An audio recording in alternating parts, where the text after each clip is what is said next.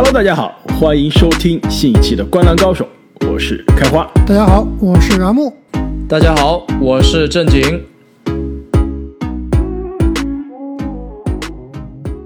那么，随着我们休赛期传统系列节目十大球员排名的系列结束，我们休赛期另一个传统项目就要开始了，就是我们从去年的休赛期开始的十五天三十支队的系列。今年我们是把它稍微修改了一下，是吧？改了一下时长。其实我们本来的初衷就是应该做这个三十天三十支球队的，但是去年确实是时间比较紧啊，因为这个气泡赛啊。这个休赛期的时间非常的短，那现在其实离这个 NBA 开赛啊还有一个多月的时间，正正好啊，我们现在有这个时间来真正做一下这个三十天三十支球队，每一天分析一个球队，从这支球队的这个夏季引援、交易、签约到这支球队下赛季它的轮转，以及对这支球队啊下赛季战绩的预测，对比这个拉斯维加斯的赔率到底有什么变化。下赛季这支球队到底有什么看点？以及啊，我们最后最这个经典的一个环节就是这个正大综艺城市印象或者球队印象。那去年因为我们这个城市印象很多已经聊的差不多了，今年可能有些球队就聊不到了。其实我们应该把这个城市印象把它换成一个就更广一点的，就是任何关于这个城市或者这个州的事情啊，我们都可以稍微聊一聊。对对吧？到包括这个球队历史上有什么好玩的事情？八卦时间是吧？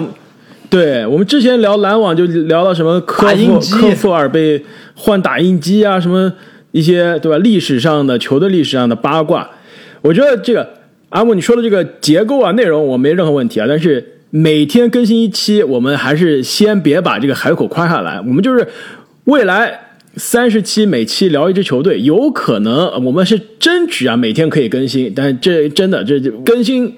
录制的这个强度太大了，我们争取是每天可以更新啊。万一哪一天漏了，这大家也别担心，我们肯定会在赛季开始之前给大家把每一个球队都聊到。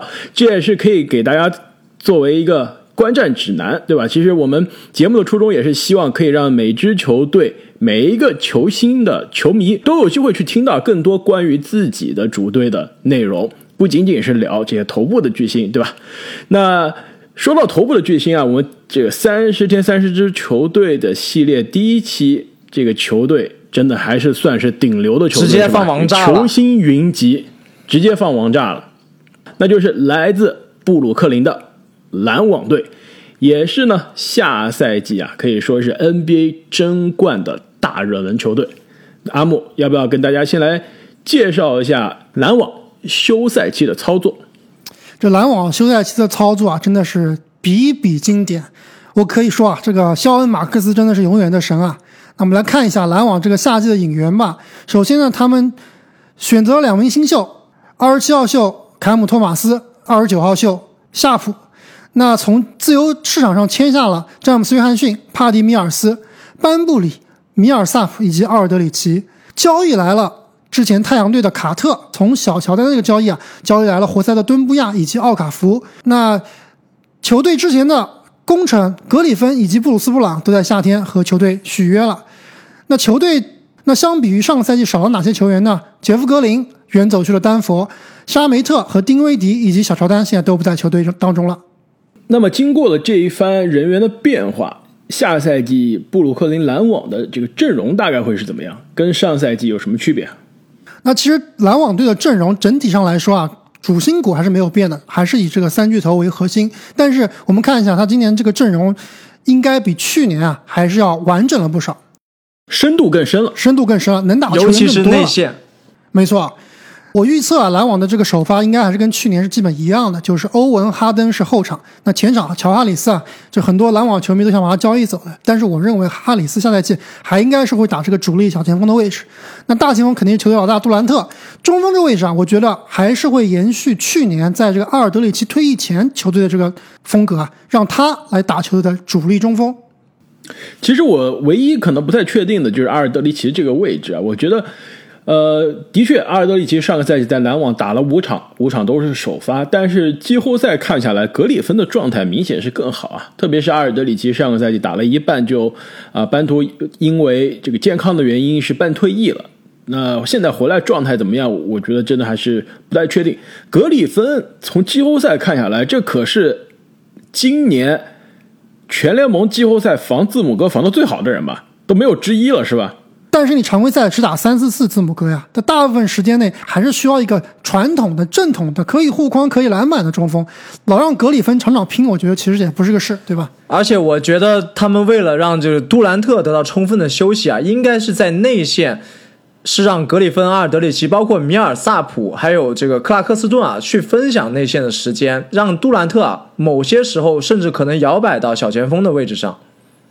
没错，所以我们看到他的替补阵容啊，我觉得。替补后卫基本上就是米尔斯、班布里和卡姆托马斯，可能这个卡特还会稍微打一打。这四个球员啊，分一分后场的时间。那小前锋这个位置呢，可能会沿继续沿用布鲁斯布朗，加上这个赛季新引援的詹姆斯约翰逊。前场人员啊，刚刚正经也说了，非常非常的多。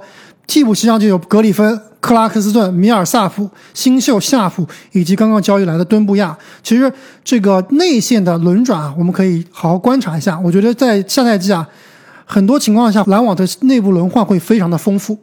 而且在这一番引援之后呢，篮网啊，其实也是跟下赛季的湖人一样，是平了联盟的历史记录，就是球队阵容中有七个球员在职业生涯至少是经过一次全明星。的篮网这边有。这个欧文、哈登、杜兰特三巨头不用说了，那替补席上呢还有米尔萨普、格里芬，呃，另外一个可能的首发阿尔德里奇也曾经是这个联盟的全明星球员。哎，等一下，这数了一半，这这才六个啊！原来对对对，应该是小乔丹本来是在的，但小乔丹走了，对，现在只有只有六个了，不是七个。那湖人还是最多，但六个，因为小乔丹从上个赛季来看，基本上也打不上球了，这在和没在差别不大，所以说六个。职业生涯进过全明星的球员是在主力轮换里面的，这个深度真的是非常可怕。而且其实不光是全明星的问题啊，其实我们一会儿要聊看点，但是我先想扔出一个下赛季 NBA 的最大看点，就是到底湖人和篮网能不能够汇聚总决赛？如果这两个球队在总决赛相遇的话，看一看这个球队两边的阵容啊，不光是你刚刚说的一个七个全明星，一个六个全明星啊，你看一下多少球员在这里面是。名人堂级别的，我觉得如果这两个队打对打对打的话，应该是历史上名人堂球员这个最多的一次总决赛对决。这绝对是肖华最想看到的，也是很多球迷希望看到的这个强强对决，两支银河战舰是吧？篮网，我觉得这一番操作下来真的是非常强。如果说真的有个美中不足，可能就是他们侧翼缺少一个像丹尼格林这样的。锋位摇摆人，防守投三分的球员，但是啊，即使没有这个位置，他们现在的阵容啊，也已经是非常非常的恐怖了。那想要进入总决赛对，无论是会师湖人，还是会师西部其他豪强啊。那首先还是要过了常规赛这一关。上个赛季的篮网呢，常规赛是东部的排名第二，四十八胜二十四负，胜率是百分之六十六点七。那下个赛季如果 NBA 是回到这个八十二场的这个节奏呢，那上个赛季的这个胜率啊，差不多是五十五场啊胜利。这个呢，其实跟我们大家印象中的这个分区的头部第一梯队的强队还是稍微有些距离的。所以下个赛季呢，这个拉斯维加斯开出的篮网的胜场数呢是五十六点五场，是基于这八十二场的这个常规赛，五十六点五场，呢就是在上个赛季的这个胜率的基础上微微的提高了一些。我觉得这真的是有点低啊。这个印象中，我觉得每年以前八十二场常规赛的这个节奏啊，至少东西部应该是有这个六十胜的球队的，对吧？都别说像篮网这样作弊的六个全明星外加三个超巨三巨头的这个这个球队了，你们说这个五十六点五的市场预期是不是稍微有点低估篮网？我觉得是有点低估了。这个历史级别的强队啊，应该达到的高度其实就是刚刚开花提到的这个六十胜的门门槛。即使说篮网下赛季有比较多的轮休啊，为季后赛做准备，我认为五十八胜应该是。不是很困难的，所以我的预测是五十八到六十胜左右。我觉得五十八胜都少了，我这里给的是正好六十胜，而且这个战绩应该是排在东部的第一名，胜率可以达到百分之七十三。这点我也是非常同意啊！我觉得拉斯加斯的这个开出的市场预期稍微是有些保守了。的确呢，上个赛季啊，篮网因为三巨头轮流缺阵，可以说是基本上，呃，一直是没有让大家在常规赛看到三巨头合体的这个效果。所以最后呢，这个也是相当于赢了五十五场的这个节奏。下个赛季说什么要应该比这个胜率要提高了吧？首先，三巨头应该。开赛的时候都是健康的，然后欧文，我觉得下赛季应该也不会有那么多的借口，呃，不是借口啊，有那么多的正当的理由，是吧？这个这个请假，因为我觉得上个赛季三巨头的第一年啊，还是让人有些失望的。所谓知耻而后勇嘛，你你之前那一年淘汰的有些窝囊，对吧？输的也有些气，还有一些场外的因素，对吧？你下赛季卷土重来，应该是。找到任何一个机会去证明自己的，就像我们讲杜兰特的时候说啊，他打完季后赛感觉没打够啊，还要找奥运会、找国家队的比赛来证明自己，这个给自己对吧添砖加瓦。那下个赛季的常规赛，我觉得三巨头应该会是把握好每一场比赛啊，去赢球。而且我认为这个胜率低估的最大原因，并不是说下下赛季三巨头啊就一定会完全健康。我是认为下赛季的篮网队啊，它的配置更完善了。哪怕是刚刚郑也提到三巨头里面伤了一个，或者甚至伤了两个，很多这个球员都能顶得上来。就比如说啊，这个夏季里面可能是篮网最大签约之一的帕蒂米尔斯。就比如说这个最后我们说。杜兰特最后单核带队输给了雄鹿。如果当时阵中有一个米尔斯的话，我觉得场面未必会跟这个最后的结果是一样的。所以我的意思是说，这个虽然说三巨头单体进攻能力都非常强，但是哪怕是有一两个受伤以后啊，这个替补上来的，或者说角色球员里面的单体进攻能力的球员很强的，也是有米尔斯，也是有今年这个新秀啊坎姆托马斯的。这点我非常同意啊！我这边给篮网下赛季的预测呢，也是超过六十场，我预测的是六十一场的胜利。而且你刚刚说的这一点，就是三巨头，首先你三个巨头这个容错率就相对比较高了，对吧？你哪怕倒下一个巨头还能继续干，不像西部啊。其实我们后面聊到西部的几个球队，就是西部我觉得季后赛第二梯队的几支球队啊，就比如说独行侠，比如说呃丹佛掘金。比如说，克雷完全归来之前的勇士啊，这几支球队就是属于一个大哥肩扛整个球队。一旦这位大哥受伤了，或者说状态不行，那整个球队肯定就不是说在季后赛行列了。那那像那年库里受伤之后呢，球队直接是往状元签去了，对吧？这这在咱们金融行业叫什么？叫做 key man risk，就是这个关键人物风险。整个球队的这个成功就间系在一个超巨的。肩上，那没有了他，这球队完全就不可能达到赛季前的市场预期了。对于篮网不一样，我我其实这个责任是均分在三个关键人身上，哪怕有一个长期缺阵，其实战绩还是不会差到哪里去。更关键的是，现在阵容补强之后啊，深度上来了，我这个第二阵容顶上来也是有首发的水平的，所以下赛季篮网的这个常规赛战绩肯定是有保证的。但是到了季后赛就不一样了，所以我觉得下赛季啊，篮网的看点，我们通过常规赛可能看的更多是季后赛，对吧？我觉得对于篮网球迷，就阿木，你其实你关心常规赛赢多少场嘛？虽然我们会预测，但是你你觉得常规赛的输赢有什么重要？对于篮网来说，下赛季应该还就是看的，就是能不能进总决赛，能不能拿总冠军，你说是不是？没错啊，这具体是赢六十场还是六十五场还是五十八场？我觉得这意义都不大。关键是，就首先你的战绩不能太差，对吧？这个分区前两名还是应该要有的。另外一点就是这个常规赛里面啊，我们可以多多看看这个球队这么深的球队到底能玩出什么花来，到底能玩出什么变化来。包括这两个新选的新秀啊，包括上赛季我们寄予厚望的克拉克斯顿，到底在这个常规赛期间能有多少成长？我觉得这个是我们常规赛最应该看到的。没错，我这边给篮网啊写的最大的看点呢，就是下赛季的防守能不能有所提升。其实上个赛季呢，篮网进攻效率常规赛是联盟遥遥领先的第一名，但是防守只排到了联盟的第二十二名。其实，在季后赛开始之前，我当时就说了，防守二十名开外的球队夺冠，我是想不到历史上还有几个了。应该好像是 OK 组合的湖人的第二冠还是第三冠有过类似的这相对比较差的防守还能夺冠。但是你防守差，只靠进攻夺冠，那这真的是非常难的一件事情。下个赛季，我觉得篮网的这个补强啊，很明显是来了很多防守不错的人，比如说班布里啊，比如说。米尔萨普啊，职业生涯都是以防守强硬而著称的。那像上个赛季布鲁斯布朗啊、克拉克斯顿两个比较年轻、防守比较好的球员，下赛季我觉得也是会有足够的机会。所以下赛季的篮网常规赛，对吧？然后每场轰一百五十分我都无所谓，我就是看他能让对手得多少分。这个防守必须要到联盟的平均水平以上。确实，这个上赛季常规赛阶段啊，防守确实不是非常给力。一是因为球队在磨合期，另外一个就是在常规赛你没有必要去拼死去防守，对吧？但是你真正看了上赛季季后赛啊，你觉得篮网的防守差吗？这真不差。这第一轮打波士顿，我当时就说了，赢波士顿的第一场是篮网的赢法，对吧？这也把对波士顿轰死了。第二场的这个赢波士顿啊，就是在这个球队投不进，而且还落后的情况下，靠防守赢的。这个赢的一场可比你常规靠你的火力把对手轰死赢五场，我觉得都值钱。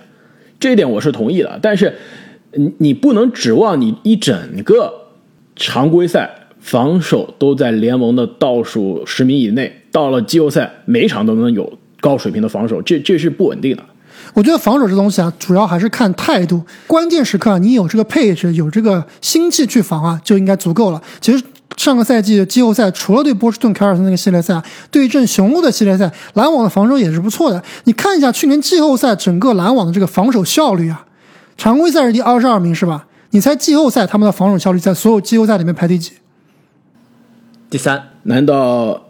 对我估计要你这么一说，本来我想猜第十的，现在重新猜了第五，排名第四，第一名雄鹿，第二名七六人，第三名太阳，第四名就是布鲁克林篮网。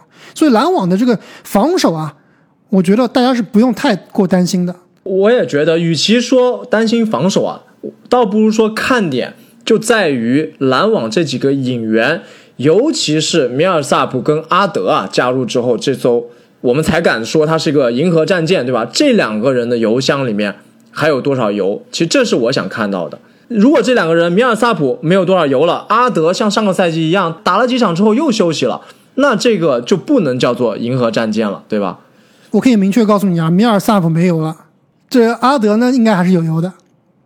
但我都不觉得这两位是篮网这个夏天最重要的引援。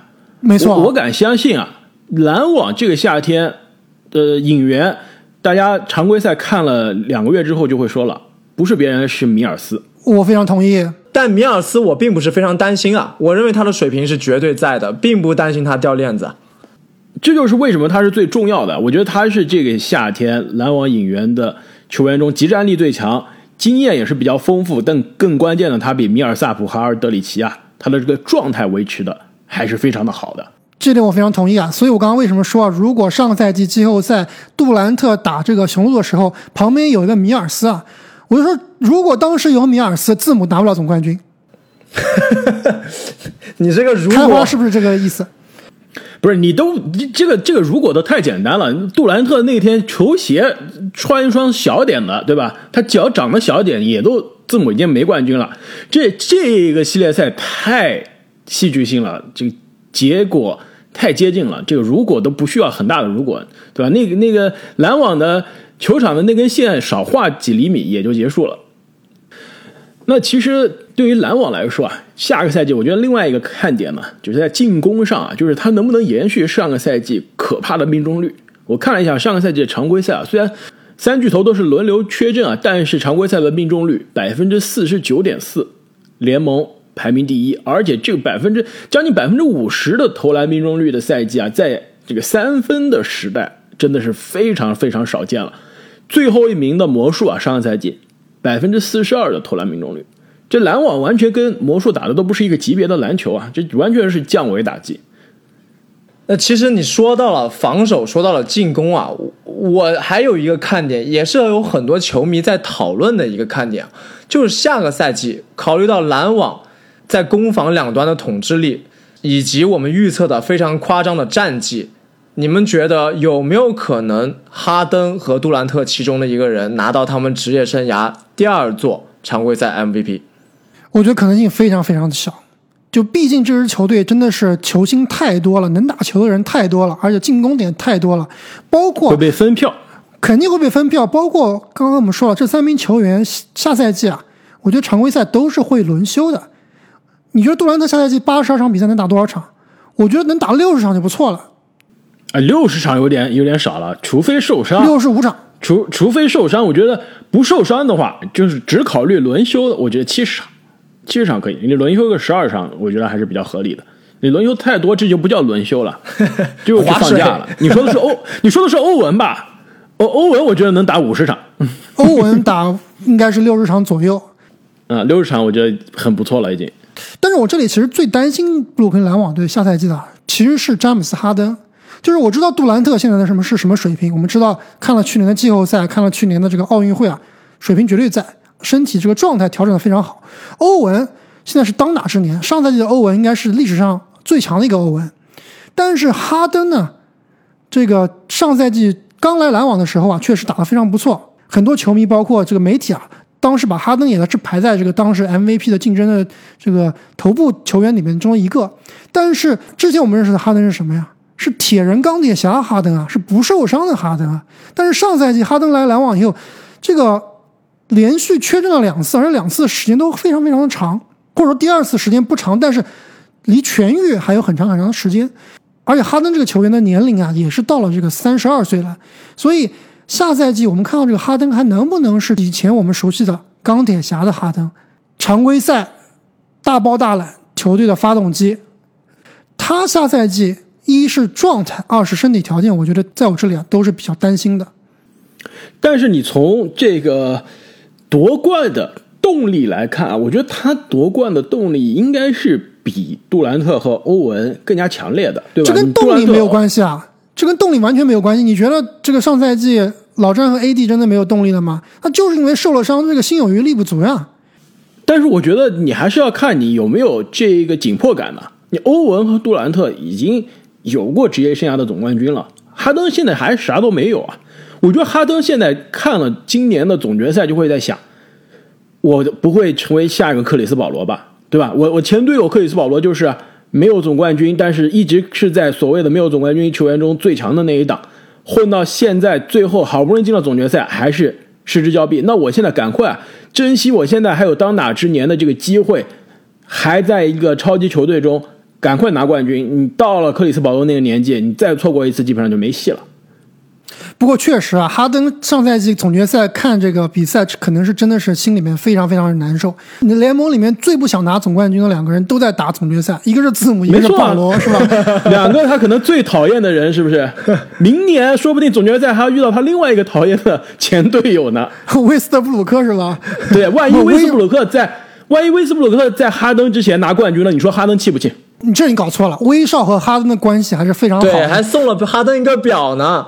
对啊，理查德米勒的手表，开什么玩笑？对啊，关系好是好，但是肯定是心里面有嫉妒的。你想想看，当年雷霆的好伙伴连伊巴卡都有冠军了，我哈登如果是最后一个拿冠军的，心里是不是非常的难过？但相对来说啊，我对哈登没有这么担心。第一是因为这名球员是个球商比较高的球员，他在场上即使身体没有恢复到百分之百，他完全可以有很多种 N 种方式来帮助球队。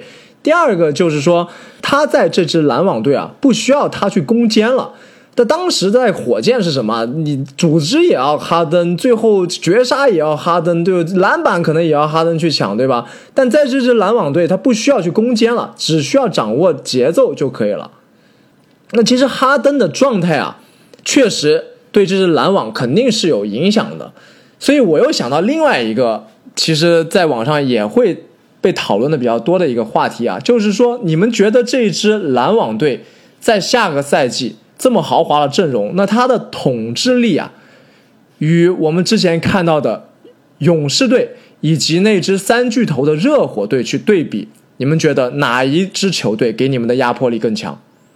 哎，其实说到这个非常有意思啊！我我今天看了篮网的上赛季的命中率之后，我就去查了，呃，两千年以来 NBA 的这个球队啊，这个命中率最高的几支球队，排在前面的还真的是有杜兰特的那两支勇士，包括三巨头的热火，这真的就是在进攻端的，不一定说是统治力吧，就是进攻端的这个火力和效率啊。真的是历史级的，就是这两支球队，还有包括纳什领衔的那太阳。所以从这个角度上来说，上个赛季的呃篮网的进攻效率啊，就是跟那几支球队是在同一个档次的。那下个赛季我觉得只增不减。那么聊完了篮网队的阵容变化，这个下赛季的战绩预期以及关键的看点，那么又到了大家非常喜欢的是上个赛季啊深受好评的。这个城市印象系列了。其实上次我们聊布鲁克林，因为我们对于这个城市，这个这个准确的说是纽约这个城市的这个区还是比较了解的。当时聊了很多啊，这次有什么新的想跟大家说的？哎，我先想说一下，这开花最近布鲁克林卖机票那哥们儿有没有找你啊？姐们儿，姐们儿，姐们儿是吧？换人了是吧？对对对，跳槽了是吧，哥们儿？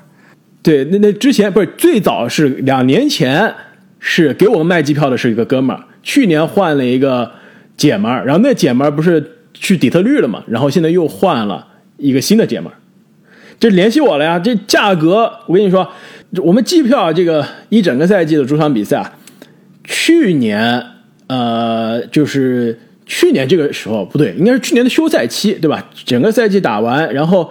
二零二一赛季还没有开始，当时就开始卖二一二二赛季的机票了。当时的价格就比我们买的一九二零的同样的位置是贵了将近百分之一百，就翻了一倍。现在又在那个基础上又加了可能将近百分之五十左右，这真的是看不起了，这看不起了，这太太贵了，变成贵族贵族球队。我们三个人合买一套，轮着看吧，要不？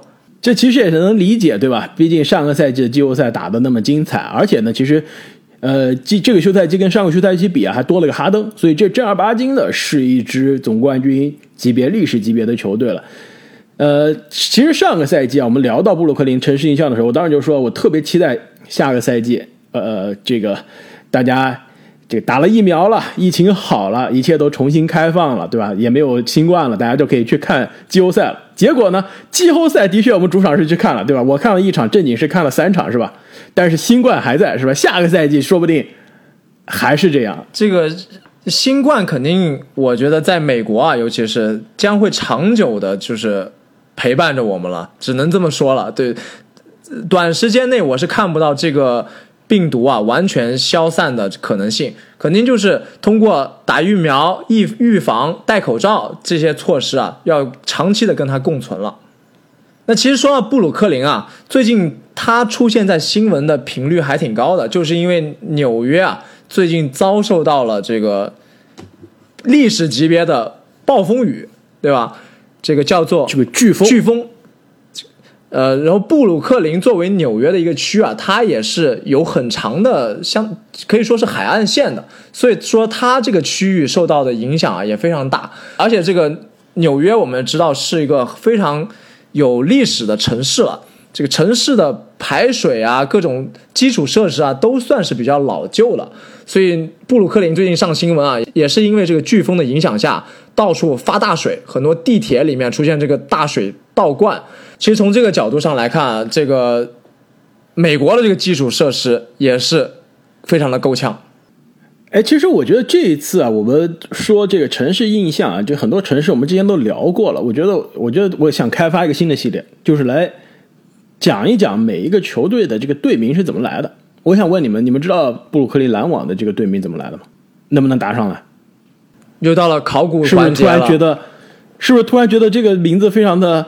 就是很很很没有创意，对吧？篮网嘛，就是篮球场的一部分嘛，就是一点创意都没有。其实你们知道吗？布鲁克林篮网，他以前在 ABA 的时候叫做新泽西美国人队，更没有创意。后来是 对更没有创意，对。现在后来改成了布鲁克林篮网队。你知道为什么篮网吗？就阿莫，你你看棒球、橄榄球比较多啊。纽约棒球和橄榄球球队叫什么？我大家知道的是洋基，对吧？是巨人。对对，巨人，这是纽约的这个就是这个一队，对吧？这其实不能说一队，跟尼克斯一样都是一队。对，但还有一个二队，不能说是二队，因为都是在同样的联盟，就是人气稍微比较低的。纽约另外两支叫什么？一个叫喷气机，一个叫大都会。喷气机和大都会的英文名叫什么？一个叫 Jets，一个叫 Mets。是不是找到规律了？所以改名改了 Nets，Jets、Mets and Nets，这就是纽约的二队，都是一个系列的。你这冷笑话吧？这是 我我讲真的，我这我这为了聊这个系列，我还特意去翻了历史呢。我这是从历史上来的，而且这个太冷了。后来九四年的时候，篮网是申请改名的。我这个故事我上次已经去年说过了，想改成什么沼泽之龙是吧？沼泽之龙，对，这 什么小蜥蜴？沼泽之龙这么酷的名字没改成，这 logo 都画出来了，球衣都快印好了，结果没改成。你这改成沼泽之龙多好。这完全就不一样。但是我觉得 Nets 现在挺好的。你说要改成沼泽之龙之后，这个球衣上是不是也得印那些比较卡通的那个动物图像啊？但现在篮网这个黑白配色就是一个 B 啊，就是布鲁克林的那个 B 开头的球衣，我觉得还挺好看的，平常都能穿上街的，对吧？气质满满的，特别符合这个布鲁克林这个比较嬉皮的比较嬉皮，对对。另外，其实我最后我还想说啊，其实布鲁克林的这个。当时我不知道他选民有没有考虑过布鲁克林大桥这个名字，其实这也是纽约的地标之一嘛，对吧？大家都说纽约三大这个景点：自由女神像、纽约的这个帝国大厦、曼哈顿的天际线。对，这包括这这个天际线里面就是包括这个帝国大厦了，还有就是布鲁克林大桥了。这其实是纽约的这个最有标志性的这个地标啊。其实就如果这个各位听众朋友们。有机会来纽约旅游啊，一定还是要去布鲁克林大桥上走一走的。真的是，这一个地方可以看到这三个纽约的地标，是一个很多电影里面都会出现的场景啊，包括很多怪兽这个灾难片都会把布鲁克林大桥给冲断，对吧？而且布鲁克林大桥上面不但是走车啊，还可以走地铁，还可以骑车，还可以骑车，还可以上人。我记得我有一次，我其实去过很多次，因为每次来朋友都会带他们去布鲁克林大桥。有一次去的时候也是刮大风下大雨，我们几个人拿着雨伞走到布鲁克林大桥，还没走到一半，雨伞就被吹断了，就是灰头土脸的就赶紧跑回来。那么三十天三十支队的系列，第一天布鲁克林篮网就聊到这里了。那各位听众朋友们，请大家一定要记得关注我们的频道。接下来三十期，应该是二十九期啊，我们会每期给大家带来一支 NBA 球队下赛季的观战指南，请大家千万不要错过。无论你是哪个球队的球迷，多么冷门，你都可以在这里找到我们的深入分析。那我们下期再见，再见，再见。